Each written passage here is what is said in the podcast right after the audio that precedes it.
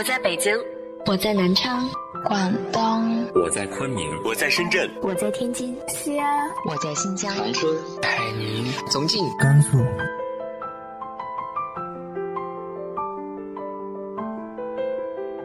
这里是 FM 幺八零八四，昨天的你的现在的未来，我是主播背着吉他的蝙蝠女侠。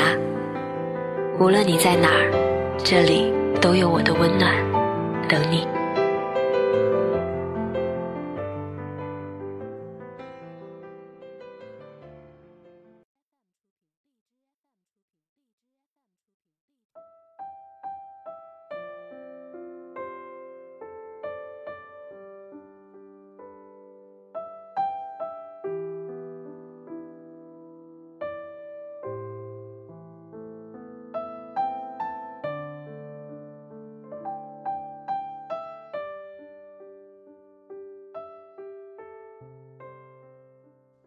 嗨，亲爱的你，晚上好。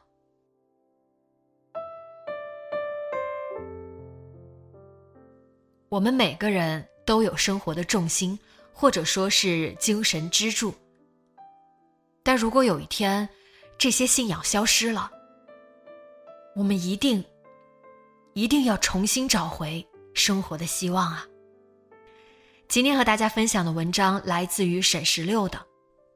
一次漫长的治愈。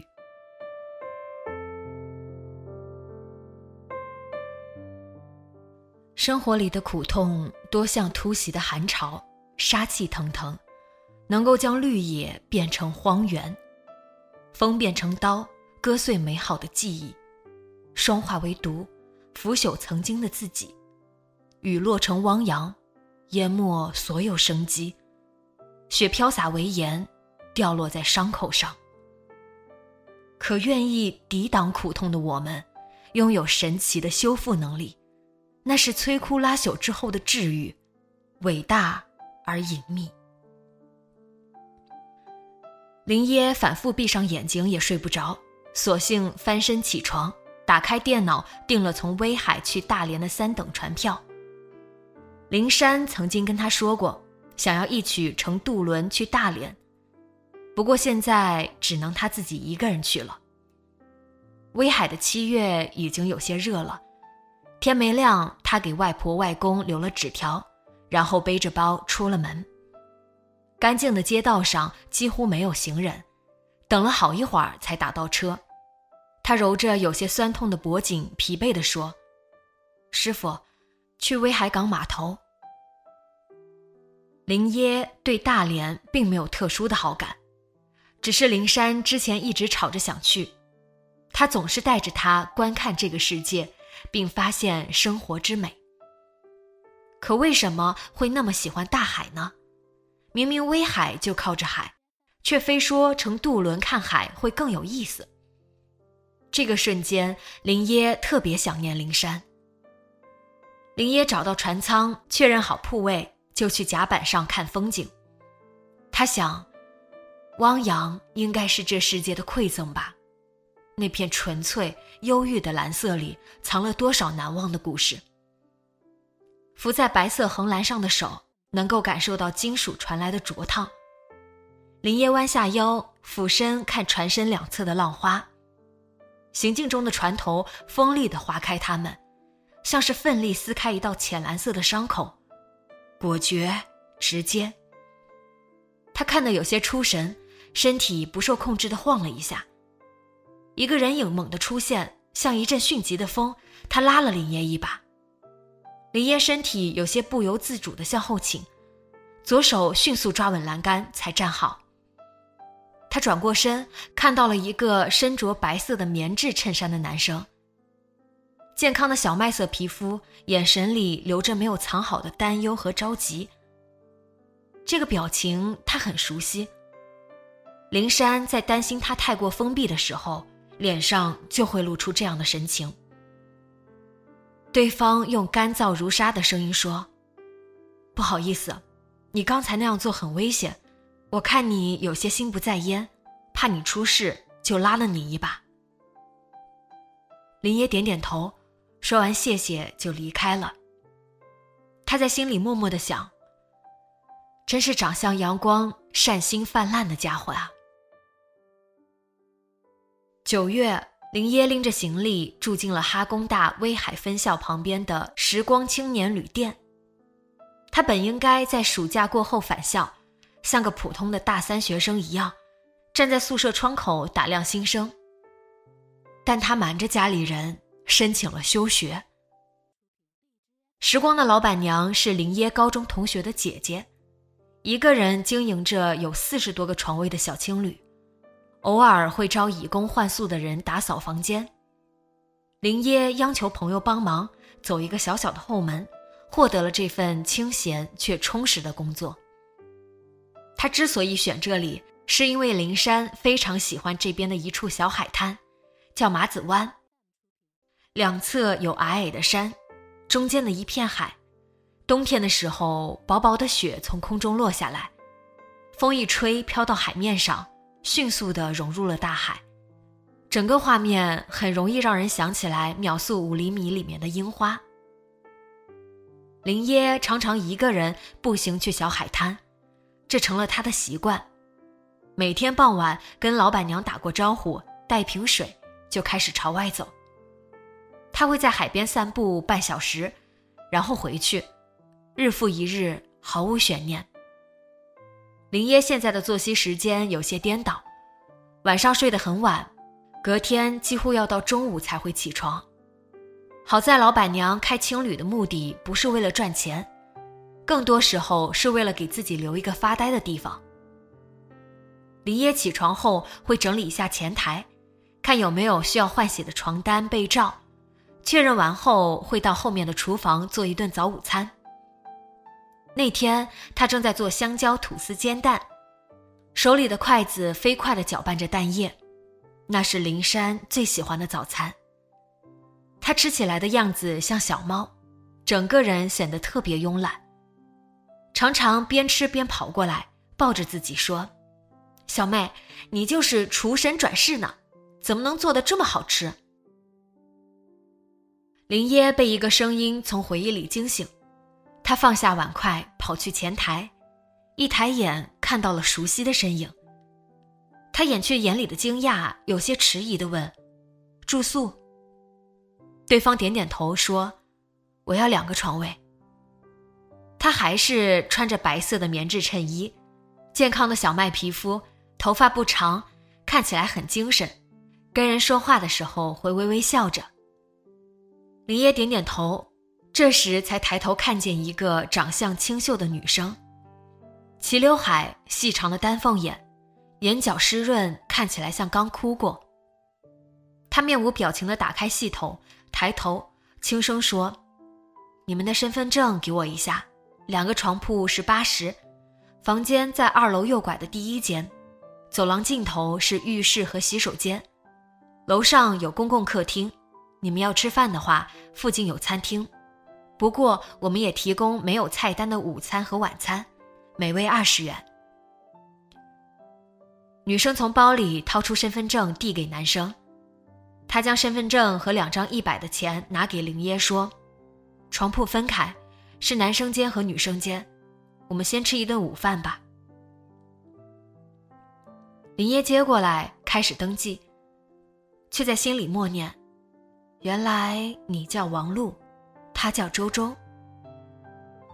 他们转身去二楼的时候，林耶打开冰箱，取出一些牛肉、西兰花、胡萝卜和意面，打算重新做两份午餐。大概王璐没有注意到，林耶就是那个在渡轮上差点掉进海里的女生。而林耶不知怎么在锅里放入洋葱的时候，感到了空气中的失落和惆怅。王璐和周周只住了一个周末，第二天他就借青旅的电脑买了一张机票去北京的，订票人是周周。林耶坐在旁边看着他们下楼，他在心里想：周周大概是他的女朋友吧，但为什么会住青旅呢？真是奇怪的人。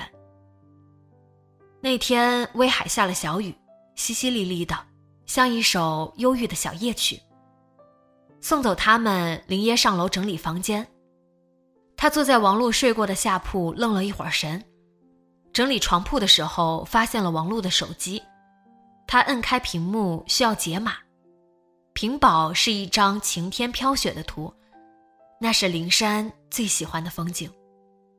他在心里想：生活比播放的电影都充满巧合啊。灵山，这个人和你真的好像。林耶大概就是那一瞬间喜欢上王璐的吧，或者说那是一份好感，说不清楚具体缘由的，很轻柔，温暖。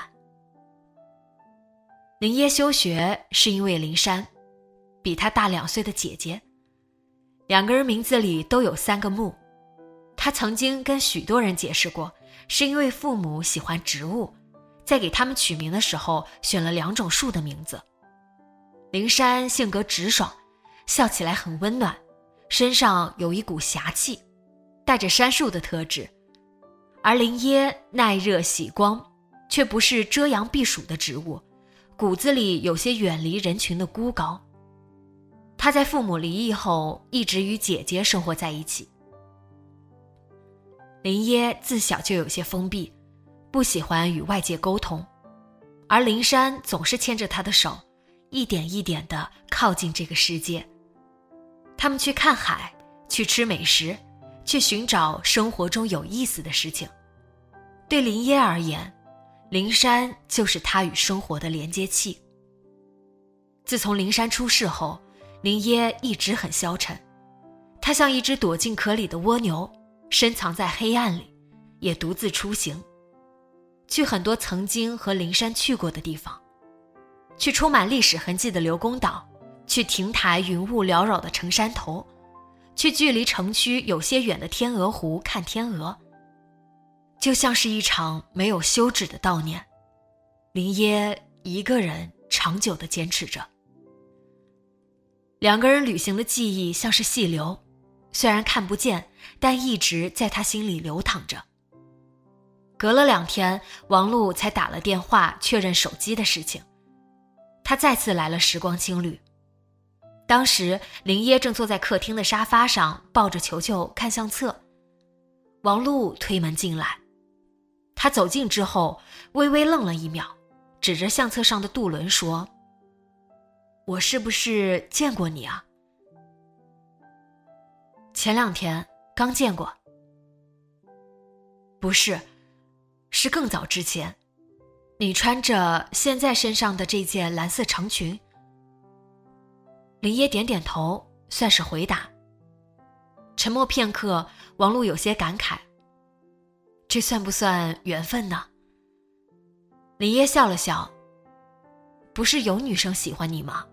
你还用这种老梗搭讪，真是不知足呢。”周周，她不是我女朋友。但他很喜欢你，从眼神里能看出来。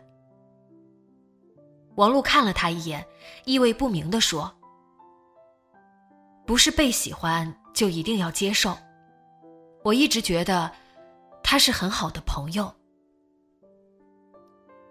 林耶不知道接着该说些什么，总觉得再多说一句都是愉悦。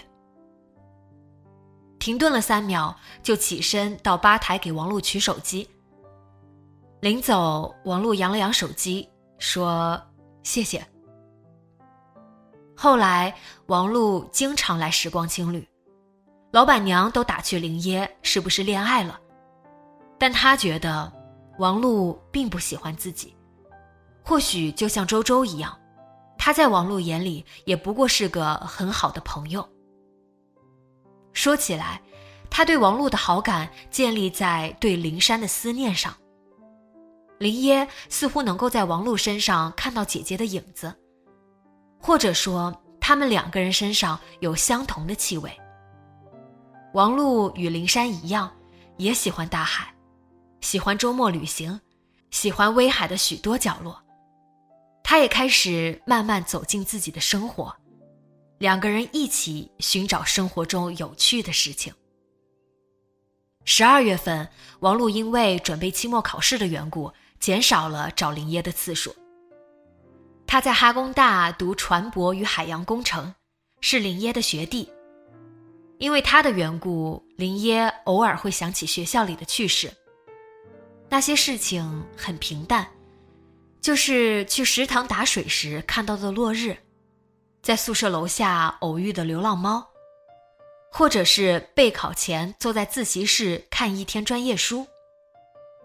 王璐大考前邀请林耶去鸡鸣岛玩，那是威海下辖的小海岛，以淳朴自然著称。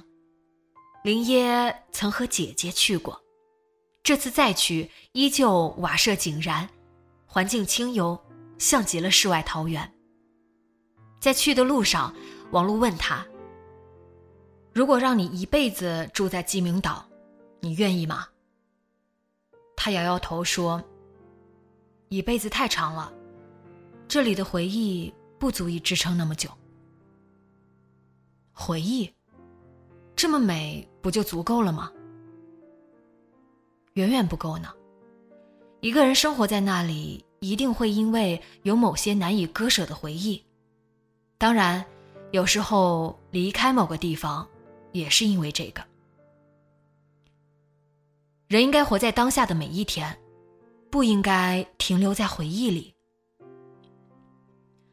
林耶没有说话，有一种解释不清楚的感觉。可他想要告诉王璐自己的想法，但喉咙里像堵了一块棉花，即使自己想要出声，但觉得非常费力。他突然发现，那是自己这么久以来第一次想要与外界沟通，那么真切。像是被误解了的幼稚园的小朋友，急于向老师解释，但脸憋得通红，都没有讲清楚来龙去脉。王璐见他久不出声，为了缓解尴尬，指着路边的小餐厅说：“我来之前去吃过这家的小海鲜，就是清水蒸出来的，味道非常鲜美，你要不要尝一尝？”我想吃烤鱼豆腐和炒虾。要多放辣椒，林耶说：“那就再朝前走一段路，路口右拐有一家炭烤海鲜，我们可以明天再来这里吃。”嗯，不过你说明天，我们在这里住一晚。金明岛的日落非常美丽，晚上还可以看星星。王璐说。他想了想，没有多说什么。威海的食物里，海鲜是不可忽略的主角。林耶从小喜欢吃虾，但不喜欢剥壳。王璐大概看到他剥壳时候微微皱起的额头，之后就特别绅士的将整盘虾拿过去，一个一个剥好，放到白色的空盘里。夕阳渐落，橘红色光打在王璐的脸上，眉目疏朗。看起来特别帅气。金明岛的风，凉凉的，却很温柔。那股微风和温柔缠绕在一起，像是德芙巧克力广告里的丝绸。林耶恍惚能感受到那份轻柔温暖，深藏心底的某些事呼之欲出。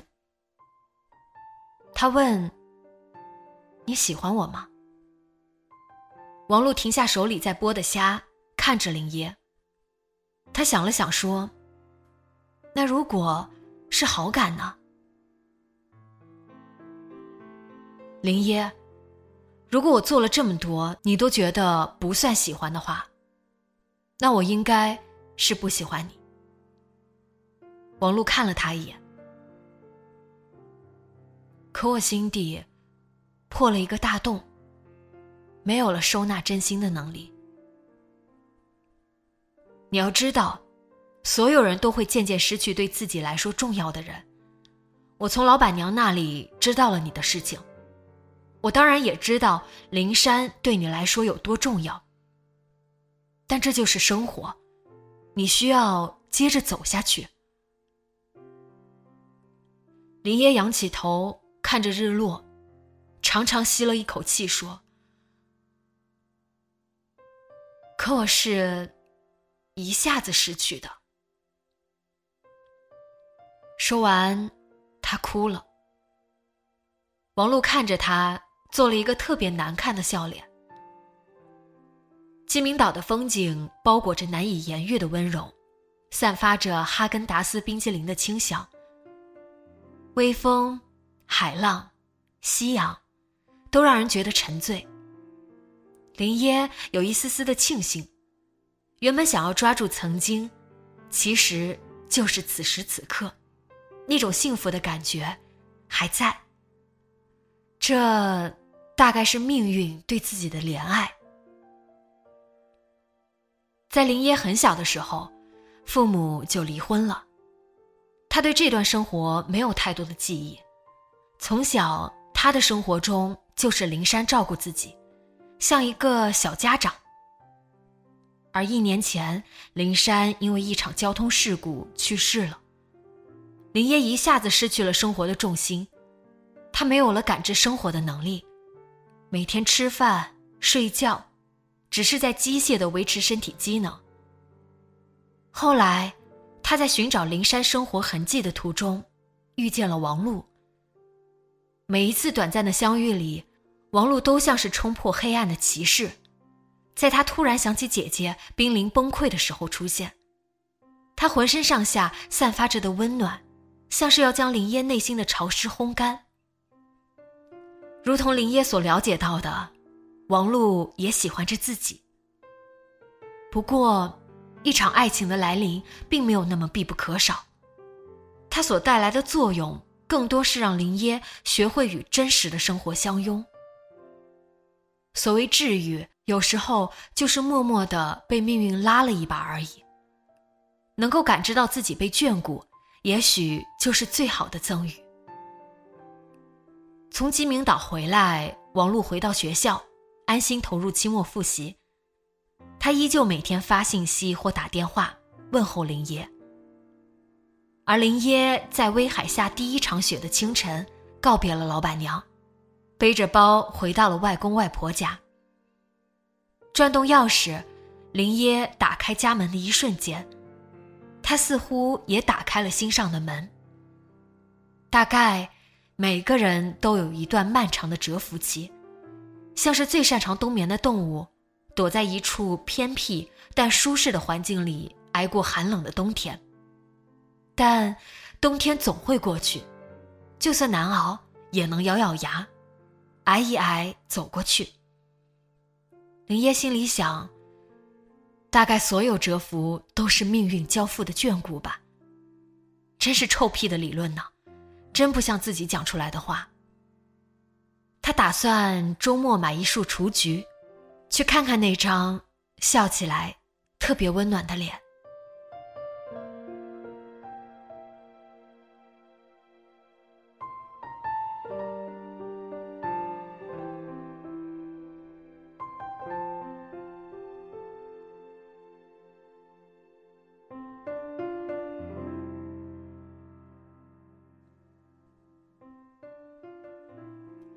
你的身边有没有这样一个人，在你陷入低谷的时候，他伸出了手，把你拉了出来？直接在节目下方留言分享给我吧。今天的节目就到这里，节目原文和封面请关注微信公众号“背着吉他的蝙蝠女侠”，电台和主播相关请关注新浪微博“背着吉他的蝙蝠女侠”。今晚做个好梦，晚安。